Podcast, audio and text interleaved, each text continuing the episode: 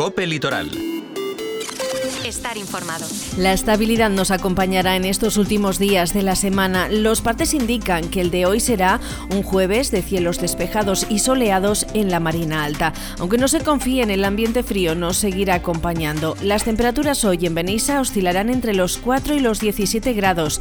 En Cal balancearán entre los 7 y los 18 y entre los 5 y los 18 grados se moverán los termómetros en Chaló. Muy buenas tardes, reciban un cordial saludo de Amanda Es jueves 21 de diciembre y a punto de celebrar la Navidad y de cerrar el año, miramos hacia atrás para hacer balance y reflexionar sobre lo que nos ha dejado el 2023 que ya se acaba.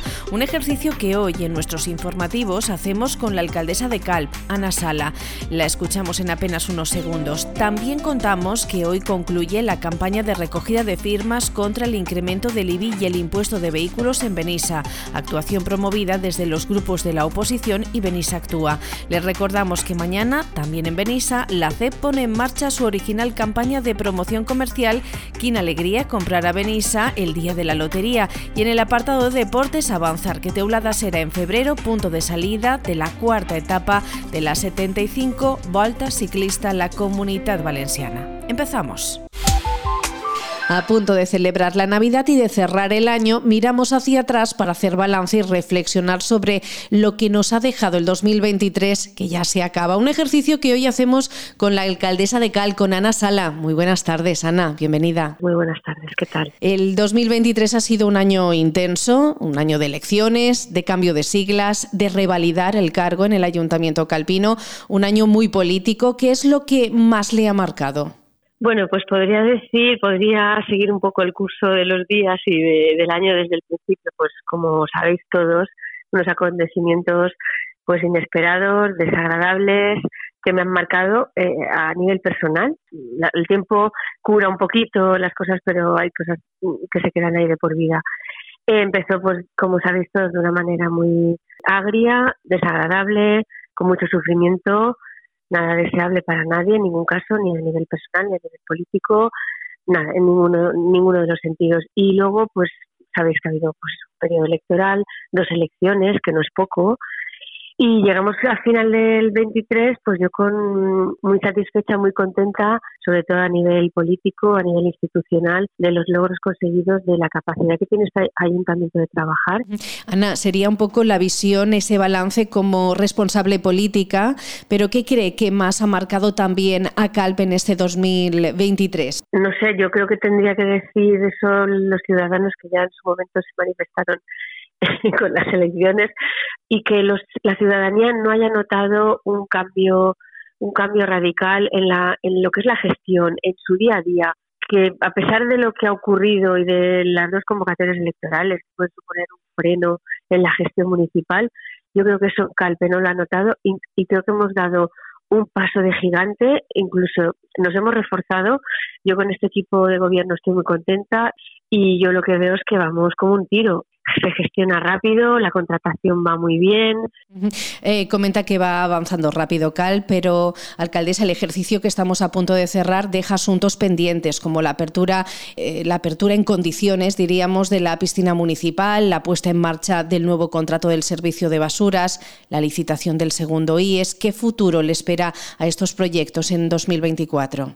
Pues yo más bien que hablar de futuro hablaría de presente, porque es que la piscina, si todo va como está previsto, gracias al esfuerzo que está haciendo el concejal de contratación y deportes, Chimo Perles, es abrirla a mediados de enero, porque ya tenemos licitado el socorrismo y estamos ahí perfilando los últimos detalles y esto también es un éxito porque después de lo que hemos sufrido con la rescisión del contrato, poderla abrir a mediados de enero es todo un éxito el, segundo instituto estamos a punto de licitarlo, tanto el segundo instituto como el, el segundo, el otro centro de enseñanza, el Colegio de Educación Especial Gargasindi. Los dos los tenemos en, la, en el mismo momento eh, administrativo, que es que Consellería nos autorice la licitación con el incremento del, del coste de los proyectos. Sabéis que los dos, pues con el aumento de precios en todos los eh, sentidos, pues ha experimentado un incremento importante mm, eh, con respecto a lo previsto inicialmente.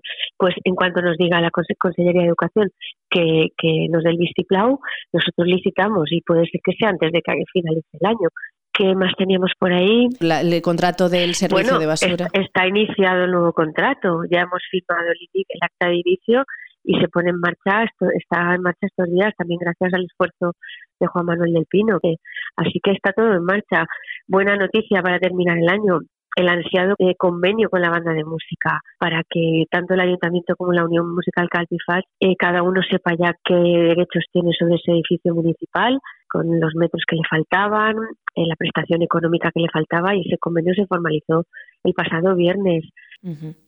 El 2023 ha sido el año Bofil en Calp. La obra del reconocido arquitecto catalán en el municipio ha sido el hilo conductor de muchos eventos y actividades culturales, gastronómicas. ¿Cómo valora esta iniciativa? ¿Se ha conseguido lo que se pretendía? Bueno, yo creo que hemos superado las expectativas porque a lo largo del año se ha ido incrementando eh, este esta efeméride con aportaciones nuevas, e ideas y actos que no estaban previstos, pues ha ido enriqueciendo el año con, estas aportaciones pues de personas de fuera, incluso el propio despacho, y hemos cerrado el año GOFIL y 2024 sabéis que es el conmemorativo del centenario de la cofradía de pescadores, o sea que, como decía, aquí no se para, tenemos mucho que celebrar, somos un pueblo muy rico, con mucha idiosincrasia. Y pensando ya en ese 2024, en el próximo año, ¿cuál es su principal meta como alcaldesa de Calp? Pues seguir atendiendo las necesidades que tiene el pueblo. Sobre todo el objetivo es mantenerlo. De hecho, estáis viendo estos últimos, este último año ha sido el año del asfaltado, de culminar proyectos de asfaltado. Seguiremos incidiendo en las urbanizaciones porque tienen mucha falta y esto pues es, un no parar. Estamos a punto de, estamos licitando ya el nuevo parque infantil Garrofers, la remodelación del, del Parque Garrofers. El día 2 de, enero acaba el plazo de, licitación. Hemos remodelado también el, el, césped del campo de fútbol recientemente. Vamos ahora a renovar el parque del pabellón Domingo Crespo. O sea que estos si la economía funciona, el ayuntamiento tiene posibilidades, lo único que hay que hacer es devolver al pueblo, pues lo que el pueblo a, nivel de impuestos y, tasas y tributos, pues paga el ayuntamiento y eso es lo que estamos haciendo. Y en modo de ayudas, que ya sabéis la batería de, que estamos pagando ahora a final de año, pues las ayudas al, a los clubes deportivos, 275.000 euros, estamos pagando en esto, justo en estos, en estos días antes de que acabe el año tenemos que liquidarlo. Ana Sala, alcaldesa de Cal, no tenemos más tiempo. Gracias por responder a nuestras preguntas y felices fiestas. Pues muchas gracias a vosotros por atendernos siempre y felices fiestas a todos y que 2024 sea muy positivo para todos en todos los sentidos. Los grupos de la oposición en el Ayuntamiento de Benissa, Reinisiem, PSPB-PSOE, Compromís y CIBE, conjuntamente con el colectivo vecinal Benissa Actúa, cierran hoy la campaña de recogida de firmas con las que sustentar la alegación contra la aprobación provisional de la subida del IBI y del impuesto de vehículos en el municipio.